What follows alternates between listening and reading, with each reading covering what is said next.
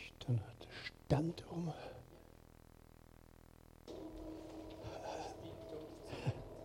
Okay.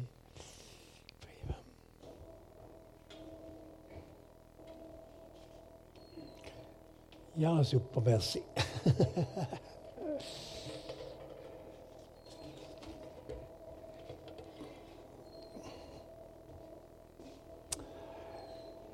Ja, das war eine Blitzreise durch vergangene Zeiten. Jetzt ist er da, der 18. Juni, wo wir 100 Jahre Gemeinzentrum am Fliederweg miteinander feiern können. Ich bin vor Predigt angefragt worden und habe gesagt, ja nein, ich bin ja eigentlich in der Ferien dann, aber sind wir einen Tag früher zurückgekommen. Und, äh, und dann habe ich gesagt, wir müssen uns das teilen zusammen, das ist ein wichtiger Anlass. Und so habe ich Michael überreden, dass wir das teilen mit zwei mit kürzeren Beiträgen. Ja, und inzwischen wissen wir, dass wir leider am nächsten Wochenende nicht da sein können. Umso schöner und wichtiger, dass wir jetzt den heutigen Tag können mit euch feiern können. Ja, das 100 Jahre Gedenken ist ja ein ganz besonderer Schnittpunkt, wo wir jetzt ausziehen aus dem Gebäude in ein Zwischenland und dann äh, mit Fokus auf unser neues Gemeinzentrum in der Vyri. Ja, 100 Jahre Vereinshaus, hat man dort mal gesagt, oder? Das kann man sich noch fragen, ja, ein Haus, ein Gebäude, das ist ja eigentlich nicht das Wesentliche, oder? Bei der Gemeinde Jesu, da geht es vor allem um Menschen und um Gott zu erleben. Aber dass sich dort mal eben Menschen aufgemacht haben und Glaubensschritt gemacht haben und sich investiert haben mit Herzblut, um das Gebäude dort zu errichten, damit eben Menschen eine geistliche Heimat finden können, damit Menschen können Gott begegnen damit Menschen können Gott erleben können seine versöhnende und heilende Kraft. Das ist eine wunderbare Tatsache und das ist Grund, das zu würdigen.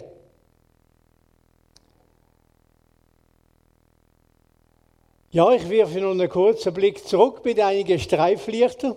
Die sind zum Teil auch sehr persönlich gefärbt. Und was wir schon gesehen haben, kurz blende ich jetzt nochmal ein, das evangelische Vereinshaus am Fliederweg, denn noch total eigentlich am Dorfrand äh, gestanden, mehr oder weniger. Genau. Mutiger Glaubensschritt war, das, der Ort zu schaffen als Heimat für die Gemeinde Jesu hier am Ort. Als ein Ort der Begegnung mit Gott und wo er gelobt wird. Ganz ein kurzer Blick jetzt auch noch auf einen Weg, der dort geführt hat. Der Ernst Gossweiler war der erste Pastor, der hier speziell für die Gemeinde eingesetzt worden ist. Und da sehen wir, was er da geschrieben hat über die Vorgeschichte. Es ist recht erfreulich, wie unser Baufonds wächst der Herr tut Großes, nur will niemand mit besonderer Freudigkeit ans Bauen gehen. Hier finde ich noch wenig Unterstützung durch die Brüder. Brüder, das ist Gemeindleitung. Und auch Ishona steht so, dass ich nicht recht weiß, woran ich bin. Eines aber ist sicher, dass etwas geschehen muss und wird. Wir haben jetzt am 10. April schon 10.000 Franken überschritten Oh, wie viel Barmherzigkeit und Güte Gottes und wie viele herrliche Gebetserhörungen liegen doch in dieser Summe. Ich möchte doch die Zeit trotz all dem vielen schweren und den oft langen Tagen nie mehr missen. Der Herr ist fromm und treu und gut. Das hat der Ernst Gosweiler geschrieben. Gefunden habe ich das in der Ausgabe vom früheren Gemeindebrief miteinander, Spezialausgabe aus dem Jahr 2016. Eine interessante Dokumentation. Und im hinteren Teil findet man also hier 2016 bereits einen ersten Wurf von eine äh, Dokumentation vom ersten Wurf von unserem Gemeinzentrum in der Würi.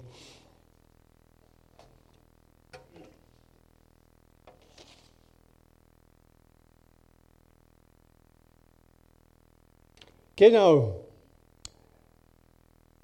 Wir sehen aus diesen Worten, auch dort mal ist nicht alles so ringgelaufen, nicht so selbstverständlich.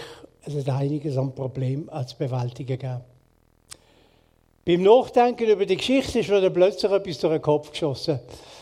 Einfach spontan der Gedanke, aber sind wahrscheinlich nicht die Einzigen, die in diesem Jahr das 100-jährige feiern. Und ich habe mich weit zurückgesungen. 1971 habe ich meine erste Stelle als Pastor antreten, und zwar in der Stadtmission Neuchâtel. Da habe ich mein Vikariat gemacht mit zweijähriges in der Jugendarbeit. Mein Vorgänger dort war Renate Ingold und die ist mir irgendwie ins Auge gestochen. Und dann habe ich nachgeschaut und gesehen, exakt 2023 haben die in Neuchâtel auch ihr Gemeindezentrum eingeweiht. Und jetzt schaut mal, was die dort angestellt haben. Ein gewaltiges Gebäude. Das sieht aus wie auf dem Land in einem Rebberg, aber ist eigentlich sehr zentral. Oben dran ist der Bahnhof, unten dran das Stadtzentrum. In beide Richtungen nur fünf Minuten zu Fuß. Da war einiges in Bewegung. Das ist eine besondere Geschichte auch von der evangelischen Stadtmission für Deutschsprachige in Neuchâtel. Und die haben dort mal ein Gebäude angesetzt. Ich schätze, mindestens 200 Plätze haben die dort schon gehabt. Gewaltig. Auch hier ist die Geschichte weitergegangen und in den letzten Jahrzehnten hat sich sehr viel verändert, weil manches einfach nicht mehr gleich ist wie, wie dazu mal. Und heute kommt das so daher. Das ist die Église évangélique du Rédempteur mit ihrem Pastor Miguel Pedro. Eine multikulturelle, französischsprachige Gemeinde ist daraus geworden. evangelische Erlöserkirche. Jawohl, wenn wir also zurückschauen, was Gott da hat, da bei uns und auch an anderen Orten, was bleibt da übrigens, was bleibt da, da übrig, als einfach Danke zu sagen. Ein ganzes großes Danke. Das ist der größte Schriftsatz, wo PowerPoint hergibt. Sonst hätte ich es noch größer gemacht. Oder ich hätte mir so einen Screenshot machen. Okay, aber ich glaube, man kann es lesen, oder? Danke, danke, danke. Danke in erster Linie an unseren Gott, wo so viel gewirkt hat und geschenkt hat in der Vergangenheit durch die ganze Geschichte von der Gemeinde. Das ist wirklich ein großes Danke wert heute und immer wieder neu. Und dann haben wir Grund, dankbar zu sein für unsere geistlichen Väter und Mütter, die im Glauben Großes gewagt haben, die im Glauben investiert haben und sich von Gott einfach haben brauchen damit seine Gemeinde gebaut wird. Und dabei können wir natürlich auch denken an eine lange Reihe von Pastoren, die hier mit viel Engagement ihren Dienst tun haben, sich für die Gemeinde investiert haben. Und immer wieder sieht man auch, wie sie Sachen angepackt haben, um Schritt nach Hause zu tun, um Menschen für Jesus Christus zu erreichen. Das ist wirklich beeindruckend. Über die zahlenmäßige Entwicklung finden wir so in der Gemeinde Chronikangabe nicht allzu viel. Aber es wird doch deutlich, dass über lange Jahre sich das zahlenmäßig in einem relativ kleinen Rahmen bewegt hat. Aus dem Jahr 1959, das ist vorher auch eingeblendet worden, ist eine Angabe, dass sich hier im Buchs sechs bis zwölf Personen zum Gottesdienst getroffen haben. Aber es hat natürlich noch andere Versammlungsorte gegeben, in Poplesen, in Rümlang, Zürich-Affoltern, genau. Und ich kann mich erinnern an, das war also 1959, 1953, nein, 1973 bin ich das erste Mal hier angekommen und habe meinen Kollegen besucht. Und meiner Erinnerung nach hat sich dort immer noch in einem kleineren Rahmen bewegt. Oft unter zehn Personen hier im Gottesdienst. In den kommenden zweieinhalb Jahrzehnten hat sich dann aber viel bewegt. 1983 ist Rümlang als Gemeinde in Selbstständigkeit entlohnt worden. Und dann 1998 hat die Gemeinde im Wental, unsere Schwestergemeinde, den gleichen Schritt können machen Und um 1990 herum war auch noch ganz ein markanter Glaubensschritt. Gewesen. Da hat man das Gemeindezentrum ganz gewaltig erweitert. Ich weiß nicht, ob der Andi vielleicht vom Volumen her das weiß. Ich glaube, das ist wahrscheinlich das zweieinhalbfache fast gesehen, oder? Einmal, mir mehr als das Doppelte hat man daraus gemacht, um einfach die, der erwachsenen Zahl und auch der Familie, Kinder und Jugendarbeit die, die Heimat können zu erweitern. Ja, das sind, ist ein mutiger Schritt gewesen. Und da bin ich auf die Notiz gestoßen, dass während der Bauzeit die Gemeindeveranstaltungen dort wohl an fünf verschiedenen Orten stattgefunden haben. Da haben wir also jetzt gerade gute Aussichten mit unserem Zwischenland im, äh, an der Furtbachstraße. Ja, dennoch aus meiner ganz persönlichen Perspektive, im Sommer 2001 sind wir hier angezogen und haben dann äh, habe ich mich Stelle als Pastor dort antreten Und wir sind im Sommer angezogen, zwei oder drei Wochen vor unserem Dienstantritt. Und ich habe es genossen, einfach noch zwei, drei Sonntage hier reinzusitzen und die Gemeinde zu erleben. Und ich bin mit ganz großer Spannung in der ersten Gottesdienst. Ich gedacht, haben wir das richtig eingeschätzt? Haben wir uns richtig entschieden? Ist das der Platz? Und ich kann es noch heute fühlen, wie die Spannung langsam sich gelegt hat, nachgelassen hat. Jawohl, das ist es. Da passen wir rein. In diese Gemeinschaft will ich mir investieren. Ein riesiges Geschenk.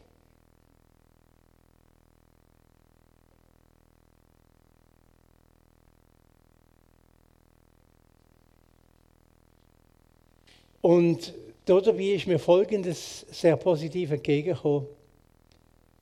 Ich habe hier eine ganz schöne Offenheit gespürt für das Wirken vom Heiligen Geist. Und ich habe eine Gemeinde getroffen mit einem breiten Spektrum an recht verschieden prägten Leuten. Und dass die ganz verschieden prägten Leute ein weites Herz füreinander haben und haben gemeinsam einen Weg gehen. Und ich habe etwas Besonderes angetroffen in der Gemeinde, was ich eigentlich noch nie in einer Christiana oder Viva-Gemeinde so gesehen habe, dass da über Jahre bereits eine ganz schöne Kultur vom Lobpreis und der Anbetung Gottes gewachsen ist im Gottesdienst. Die Conny schaut mal an. Du kommst mir in den Sinn aus der Anfangszeit, ich glaube, bei meinem Begrüßungsgottesdienst, mag mich noch an ein Lied erinnern, das du dort gebracht hast. Genau. Das war ein riesiges Geschenk, weil ich an zwei Orten vorher erlebt habe, wir fragen, um den Heiligen Geist und Lobpreis Anbetung können polarisieren oder sogar spalten. Und so ist das für mich ein riesiges Geschenk. Euch hier mit dieser Kultur zu erleben, ist balsam für meine Seele. Ja, so bin ich voll motiviert gewesen, mich hier reinzugehen und zu sagen, ja, das wollte ich mithelfen, weiterzuentwickeln und zu fördern. Wir haben uns dann in der ersten Zeit als Gemeindeleitung dran gemacht, unsere Gemeindevision zu entwickeln. Und die möchte ich euch zum Schluss noch präsentieren, wie die dort mal dahergekommen ist. Voilà, der Reto Grendene hat die super gestaltet, grafisch. Und als ich das wieder angeschaut habe, das ist auf dem Titelblatt gesehen, auch hier, habe ich gedacht, super, jetzt haben wir gerade eine Serie abgeschlossen, eine Predigtserie über das Wirken vom Heiligen Geist. Und das ist auch dann, einfach das hat uns bewegt, das ist im Zentrum gesehen. Auf, auf das kommt es an. In der Kraft des Heiligen Geistes. Das ist der erste Satz gesehen. In der Kraft des Heiligen Geistes. Wenn wir Gottes Nähe suchen, wenn wir Jüngerschaft leben und in der Kraft vom Heiligen Geist, wenn wir Brücken schlagen nach Hause zu den Menschen, die die Botschaft von der Liebe Gottes brauchen. Man sieht dann noch Jerusalem, Judäa, Samaria, Ende der Welt. Das ist, spiegelt sich noch die Global Focus Schulung äh, äh, wieder, wo wir uns mal miteinander gemacht haben und äh, die, die von Global Focus eingeladen haben als Gastreferenten. Ja, und die Kraft vom, Heil, Kraft vom Heiligen Geist schafft die Dynamik, die in der Pfeil ausgedrückt wird, dass sich da etwas bewegen kann. Und die Verheißung, die wir uns dabei darauf gegründet haben, die ist klar, Apostelgeschichte 1,8, wo Jesus den Jünger verheißen hat und die Verheißung gilt auch uns. Ihr werdet Kraft empfangen wenn der Heilige Geist auf euch kommen wird und werdet meine Zeugen sein. In Jerusalem, Judäa, Samaria und bis an das Ende der Erde. Ja, und wenn ich das so anschaue, die drei Bereiche, dann wird mir auch viel bewusst, was nicht so gelungen ist, wie wir es gewünscht hätten. Aber ich kann mich auch freuen an dem, was gelungen ist und wie wir als Gemeinde haben können vorangehen. Und in Zukunft ist das Allerwichtigste, dass wir hier damit auch weiter rechnen können.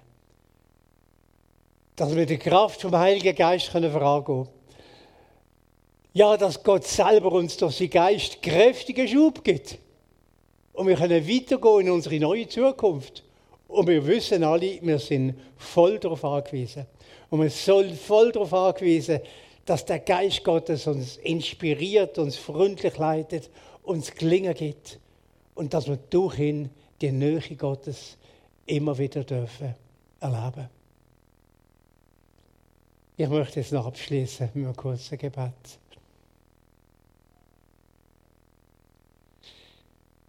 Ja, danke, Herr, für die Geschichte, die hinter uns liegt und dass da so viel Grund ist, dir zu preisen und dir zu danken und dankbar zu sein für die Menschen, die sich dort investiert haben.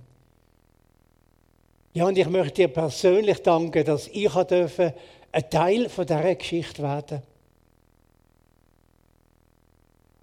Und wir danken dir miteinander, Herr, dass wir dürfen ein Teil von dieser Geschichte sein und uns innerlich dürfen ausrichten auf das, was du auch in Zukunft bereit hast. Und durch dich, Herr, und durch unsere Verbindung zu dir immer wieder neu bereit werden. Jawohl, ich will mich investieren. Und gemeinsam wird es uns gelingen durch deine Gnade, weil du in uns lebst und weil du durch uns handelst. Danke, Herr, für das Geschenk. Wir rechnen voll mit dir. Du bist der, was Entscheidende tut. Und dir wollen wir immer neu der geben. Und das mit dem großen Wunsch, dass die Zahl der Menschen, die mit, dir, mit uns die loben, noch kräftig darf wachsen und uns brauchen wirst, dass deine Sache sich ausbreitet und deine Liebe spürbar und erfahrbar wird in dem Tal und darüber aus. Amen.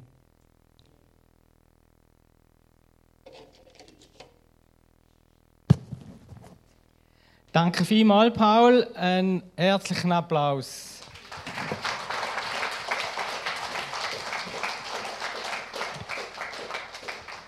Und zwar ist für mich schon wirklich ähm, ein Anliegen, Paul Danke zu sagen, ihm auch alle Ehre zu geben.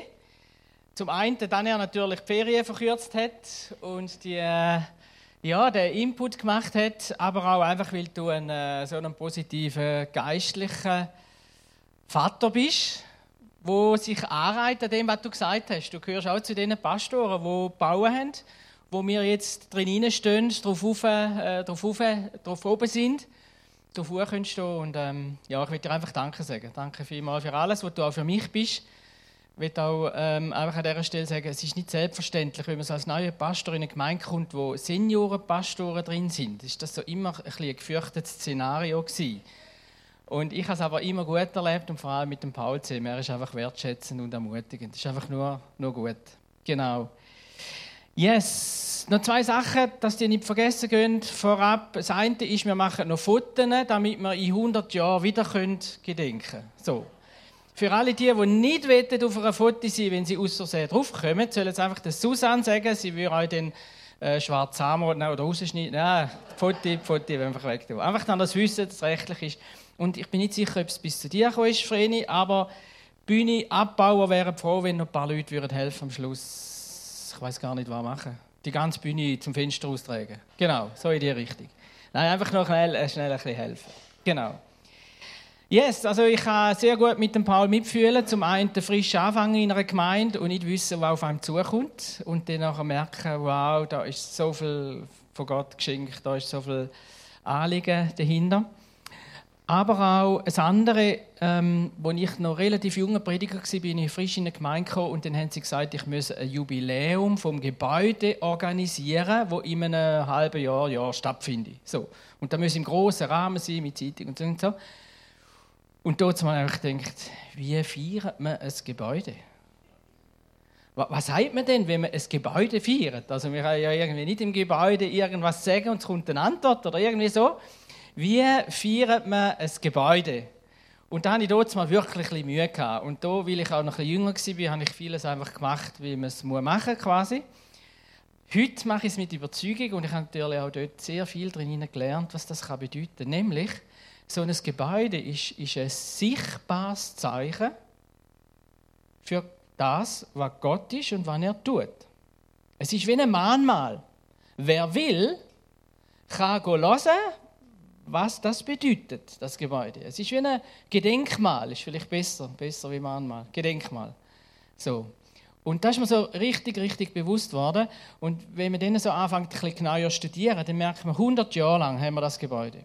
100 Jahre lang hat mindestens jeden Sonntag, ich vermute noch viel mehr Tage, jeden Sonntag, das wären 5200 Mal, wenn man jetzt ganz einfach rechnet, 5200 Mal sind da Leute zusammengekommen und haben Gott gesucht. 5200 Mal sind da Leute zusammengekommen und haben ihre Anliegen zu Gott durchgeschraubt. 5200 Mal bin ich sicher, ist Gott gegenwärtig und hat die Leute beschenkt, hat Wunder getan. Es sind auch Menschen zum Glauben gekommen, sind Menschen geheilt worden. Wenn man sich das ein vor Augen malt, wo man sagen, jawohl, da kann man sich nur freuen daran und einen Gottesdienst feiern, über dem auch an unserem Gebäude passiert ist, als Hilfe für das, was noch wird kommen und wird weitergehen. Ich kann mich daran erinnern und das ist mir wie richtig ins Herz gehalten. 1. Mose 28 ist auch so ein, so ein Punkt, wo jemand ein Gedenkmal aufgestellt hat. Und es war ein ganz spezielles Erlebnis, ich muss vielleicht zwei, drei Worte voraussagen. Und zwar geht es um den Jakob. Der Jakob, und wir müssen die Vorgeschichte noch ein bisschen kennen, finde ich, damit man weiß, was da eigentlich da abläuft.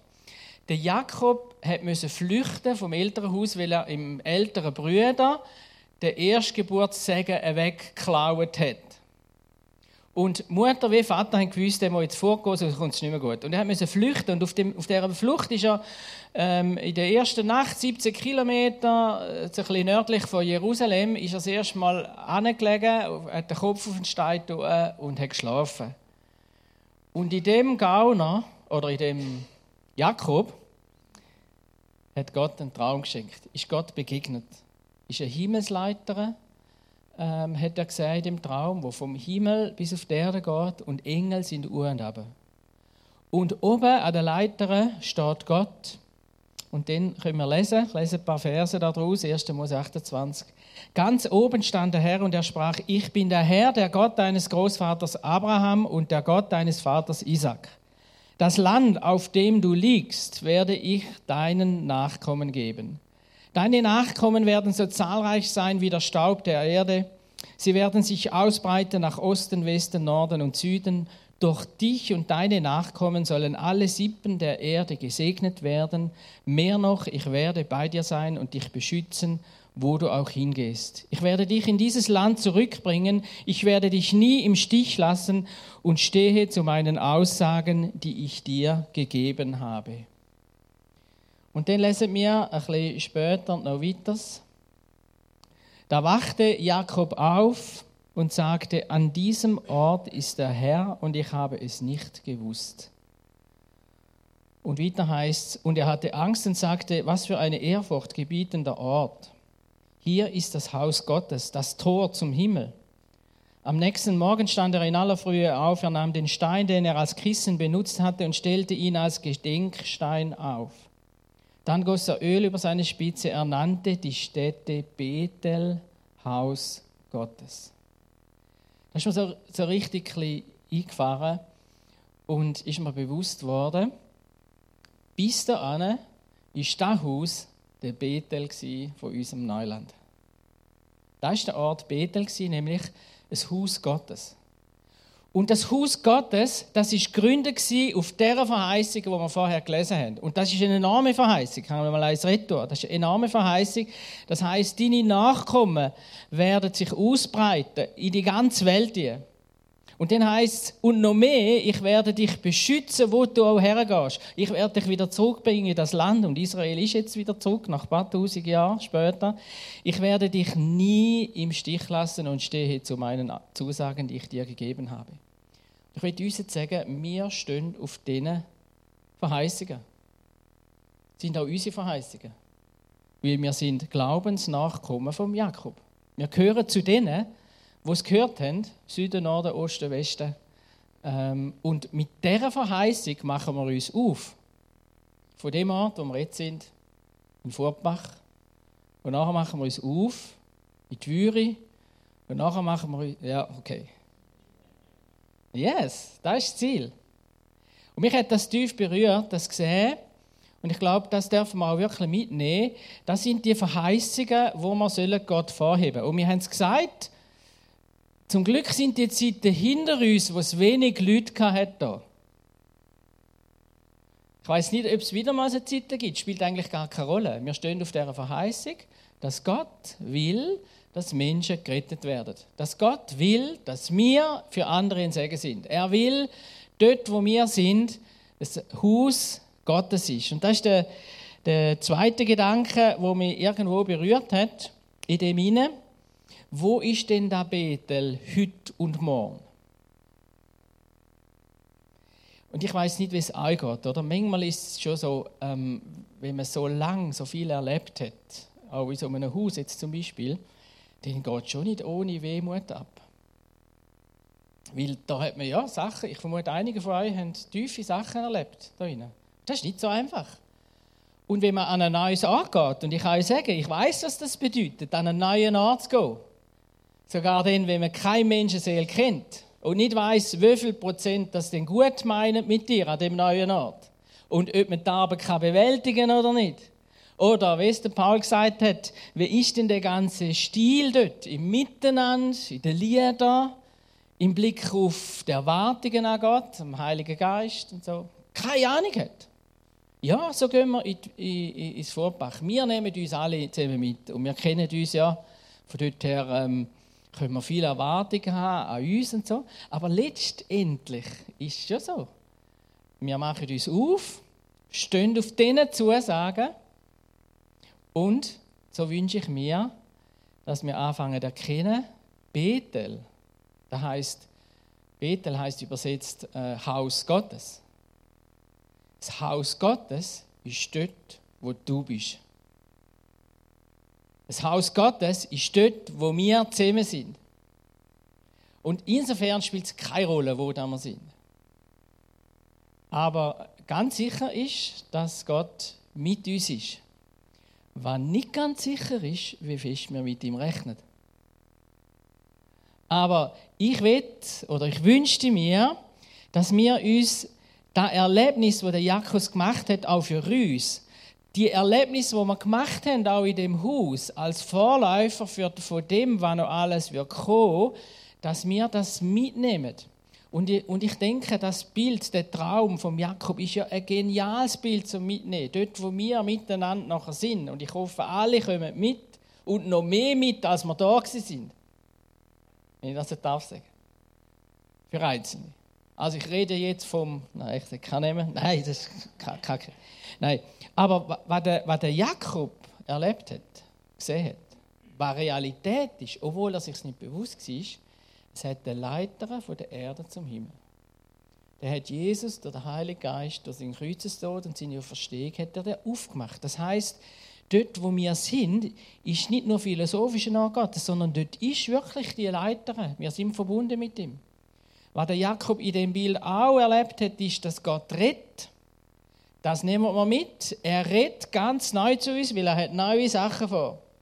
Was der Jakob gehört hat, ist die Verheißung, es werden Nachkommen kommen. Lasst uns rechnen damit, dass Menschen Jesus ganz neu finden. Was da in dieser Verheißung steht, ist, dass, dass äh, alle, wo, ich sage jetzt alle Nachkommen, alle, die glauben an Gott, die werden dann sagen sie in allen Völkern. Wir werden mindestens in allen Dorfvölkern in unserer Umgebung sagen sie, wenn wir in dem Haus Gottes sind. Genau. Und das heißt, ähm, wenn du und ich, wenn wir zwei das Haus Gottes sind, dann ist das für mich eine Gelegenheit, um nochmal zu sagen, ähm, es gibt noch einen Unterschied, was das Haus Gottes nicht ist. Das Haus Gottes ist nicht eine Veranstaltung. Auch nicht eine gottesdienstliche Veranstaltung. Auch nicht ein jüngsten Nachmittag. Oder ein Revive oder ein Kids-Treff oder was auch immer. Das Haus Gottes ist mehr, viel mehr wie Veranstaltung. Das Haus Gottes ist, ist ist, ist, ist Gegenwart Gottes, die da ist. Das Haus Gottes ist, wir sitzen am Tisch vom Vater und er redet zu uns und wir reden zu ihm und wir erleben ihn und er erlebt uns. Das, das Haus Gottes ist viel mehr als eine Veranstaltung. Darum geht es gar nicht darum, ob Veranstaltungen, es geht schon darum, dass sie gut sind, aber mehr gut sind, weil eben Gott dort wohnt. Aber es geht nicht so sehr darum, dass sie uns gefällt oder so, sondern es geht darum, dass es ein Haus Gottes ist, dass Gott gegenwärtig ist, dass er kann wirken kann, dass wir mit ihm zusammen sind. Um da geht es eigentlich. Das Haus, Haus Gottes ist auch kein Hotel. Also den Fuhrpark haben wir schon recht cool eingerichtet, finde ich. Also das heißt, wir sind noch dran, ähm, so. Aber es ist nicht gedacht, dass wir alle zusammen sitzen und warten, was Schönes auf uns passiert sondern es geht darum, dass wir jetzt das Haus Gottes leben. Wir haben neue Möglichkeiten, Menschen einzuladen, neue Möglichkeiten, Segen zu ziehen, neue Möglichkeiten, Wunder zu erwarten oder was auch immer. Oder? Es ist mehr. Und als letztes möchte ich erwähnen, und das Haus Gottes ist auch mehr wie eine Geschäftsbeziehung. Das heißt, wir haben jetzt recht viel investiert, darum gibt uns wahrscheinlich Gott auch recht viel. So, wunder ja, oder? Wir haben ähm, viel gezahlt, oder? Ähm, wir haben viel Arbeit reingesteckt, darum muss ja jetzt. Nein, es muss gar nicht. Es geht gar nicht um Gehen und Nehmen, sondern es geht ums Zusammensein. Es geht um einen neuen Auftrag, es geht um einen neuen Weg, es geht darum, dass Gott in unserer Mitte wohnt. Ich habe da, da habe ich jetzt gerade vorher ein bisschen gesucht, ein Beispiel aufgeschrieben, möchte ich noch, noch kurz sagen. Ich habe von einem Pastor gehört, der neu in eine Gemeinde ist. Und ähm, sie haben den Beruf weggeholt von einer großen Gemeinde. Und es war eine ganz kleine Gemeinde von 60 Leuten nur. Und sie haben gesagt, wir möchten gerne wachsen, wir möchten gerne weiterkommen, wir möchten gerne Großes tun, wir möchten gerne Neues tun, Tapferes tun und so. Und das ist mir so richtig so wieder neu in Sinn gekommen, das Beispiel, dass wir das ja auch wollen. Auf alle Fälle, als er dann dort hergekommen ist, hat er gemerkt, dass eigentlich von all dem gar nichts da ist. Es ist sogar so gewesen, dass jeder Gottesdienstbesucher seinen Stuhl hatte und der ist angeschrieben gewesen, und jeder ist dort gesessen. Und er hat gesagt, wenn ein Gast gekommen wäre, hätte er auf den Schoß sitzen Das ist gestanden in dieser Geschichte oder, von einem anderen. Dann hat er zu seinem Sohn gesagt, weißt du, was wir machen? Jetzt gehen wir für sie mit der Gemeinde. Und er hat am Samstag mit dem Sohn zusammen alle Stühle vorausgetragen und alle Stühle angezündet. Alle Stühle verbrennt. Und am Sonntag drauf sind sie dort gestanden. Nächsten Sonntag stehen wir auch die ersten 20 Minuten, sage ich jetzt mal, eine halbe Stunde, weil die Stühle schon drinnen sind. Nicht verbrennt. Sind und, so. und er hat dann gesagt, es sind, ähm, die Hälfte der Leute sagen nachher nicht mehr kommen. Weil da hat sie bruskiert und ich verstand es auch, ich würde das nie machen natürlich und so. Aber er hat dann so geschrieben in der Geschichte, es hat Platz für neue Leute und vor allem für eine neue Kultur. Und ähm, und das ist ein bisschen auch, auch, auch mein Anliegen, oder? Auch für mich selber. Ich merke es ja auch. Ich bin auch im Alter, wo ich mich festhebe an dem, was mir gefällt und so. Aber es wäre so less, um nicht immer zu sagen, cool, wenn wir alle zusammen mit dieser neuen Sicht im Fuhrpark durchgehen. Und sagen, wir wollen Neues erwarten. Wir haben nicht unseren eigenen Stuhl und wir haben nicht unsere eigene, was immer, sondern wir sind wirklich offen. Und niemand muss unsere Gemeinde verloren, weil er seinen Stuhl nicht hat, obwohl es sind die gleichen Stühle und so. Aber sind zum Glück alle gleich aus, wir müssen nicht anschreiben und so. Aber einfach, ihr versteht, was ich meine. Offen sein für Nice. Und das ist eigentlich auch der Schluss. Ähm, lasst uns ein Bethel sein. Und Bethel sein heisst eben, dort, wo du und ich sind, dort ist Gottes Gegenwart. Dann er da ist, ist sicher. Die Frage ist, wie fest wir mit ihm rechnen. Und ich aus dem heraus die Frage für uns zum Schluss. Wie sieht denn genau ein Ort aus, wo Gott wohnt? Ich habe für mich ganz viele Antworten aufgeschrieben. Und die, die mich kennen, wissen auch, ich suche immer gerne Bilder, die das ein bisschen zum Ausdruck bringen und so. Und ich habe jetzt, ich die Antworten nur ein bisschen sagen. So. Und ich habe nur ein Bild mitgebracht, von ganz vielen. Ein Bild mitgebracht. Aber eigentlich möchte ich die Frage uns mitgeben, ohne Antworten. Ich glaube, wenn wir diese Frage bewegen, wird uns Gott in eine ganz lässige neue Geschichte führen. Wenn uns das hauptsächlich beschäftigt. Nicht so sehr, wie können wir eine gute, also schon auch, aber das ist eine Gemeinleitung, die da muss, eine gute Organisation machen. Sondern wenn wir uns fragen, wie sieht Furtbach und nachher die Würi aus, wo ein Ort ist, wo Gott wohnt, was muss eigentlich denn stattfinden? Wie gesagt, ich habe gleich ein Bild mitgebracht, aber es ist eben unvollkommen. Darum kann ich es nur ganz schnell zeigen. Da ist mein Bild. Das ist eines meiner Lieblingsbilder für, für, für Gemeinde oder für das Zusammenleben mit Gott. Ich wünschte mir, dass wir in einer Fröhlichkeit an der Quelle der Gegenwart Gottes sitzen und aus dem Vollen schöpfen und mit dem Vollen rechnen und in dem fröhlich leben. Wie gesagt, es ist unvollkommen, weil es fehlen noch mehr Elefanten, respektive vielleicht noch andere Tiere. Aber ähm, einfach, es ist ein Gemeinschaftsteil, oder? Ich für mich, also von meinem Herzen, und der Paul hat gesagt, sag also, was du auf dem Herzen hast, hast du mal gesagt im Vorbereiten. Darum habe ich gedacht, okay, ich darf drei Sachen sagen, die ich im Moment stark auf dem Herzen habe. Ich habe noch viel mehr. Aber das eine ist schon, ich glaube, äh, der Ort, wo Gott wohnt, ist ein Ort, wo Menschen eine herzliche, anziehende Gemeinschaft leben. Und ich glaube, auch umgekehrt gilt, dort, wo Gott wohnt, führt automatisch in eine herzliche, anziehende Gemeinschaft.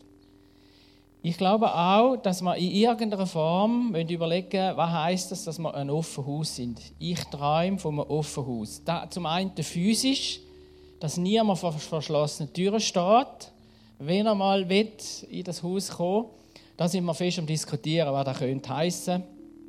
Und es gibt leider, nein, es logischerweise Zeiten, wo man schliessen, das ist schon so. Aber irgendwie, ich wünsche mir Offenheit. Aber eigentlich wünsche ich mir eine Herzensoffenheit, dass wir offen sind für neue Leute. Für, ähm, genau. Und das Dritte noch, ein Ort, wo Gott persönlich erlebt wird.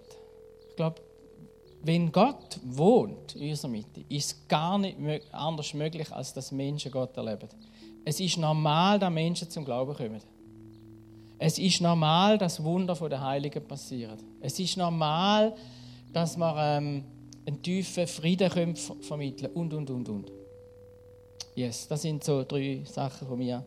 Und ich würde jetzt gerne beten einfach für, ja, für alle die, die da sind, die sagen, jawohl, eigentlich will ich einen Neuanfang machen mit Jesus. Und vielleicht ist es sogar das erste Mal. Ja, ich will in eine neue Ära eingehen, aber auch erfüllt mit dem Heiligen Geist, wie es auch der Paul gesagt hat. Und für die bete ich, oder die können leise mitbeten, wer das ganz neu auch will. Und dann möchte ich noch darum beten, dass, ähm, ja, dass Gott uns allen hilft, dass dort, wo wir sind, Gott wohnt und das spürbar ist in dieser Welt. Ja, Jesus, und darum möchte ich jetzt beten von ganzem Herzen, dass du uns segnest mit deiner Gegenwart, so, dass wir dich wirklich können erleben und dann auch Neues können erleben Und du siehst jetzt alle Herzen, die da sind, die sagen, ja, ich will ganz neu mit dir zusammenleben. Ich will dich ganz neu einladen, auch Kraft von deinem Heiligen Geist in mein Leben einladen und ich will das erleben, dass das in mir lebt. Und ich bete jetzt und alle die, die das wünschen und weten, können mit mir mitbeten. Am besten mit offenen Händen erwartungsvolle Hände. Ja, Herr Jesus, so stand ich vor dir und ich habe den Ruf gehört von dir. Ich will ganz neu mit dir anfangen. Ich bitte dich ganz neu, dass du mich erfüllst, dass du in mein Leben kommst, in mein Herz kommst, in mein Denken kommst. Ich danke dir, dass du am Kreuz für mich gestorben bist, für alle Fehler, für alle Sünden und ich lege alles ab, was mir in den Sinn kommt und ich weiß, ab jetzt, ich bin dein Kind, du hast mich angenommen und du lebst in mir hinein. Danke dafür. Amen. Und Vater im Himmel, ich bitte dich für jedes von uns, schenk, dass wir ein Wohnort sind von deiner Gegenwart. Ich wünsche mir, dass du dich wohlfühlst in meinem Leben und dass dort, wo ich bin, im Beruf, im Arbeiten, im Hobby, wo auch immer, dass dort du spürbar und erlebbar bist, das wünsche ich mir. Danke, dass du uns allen da ganz neu schenkst. Amen.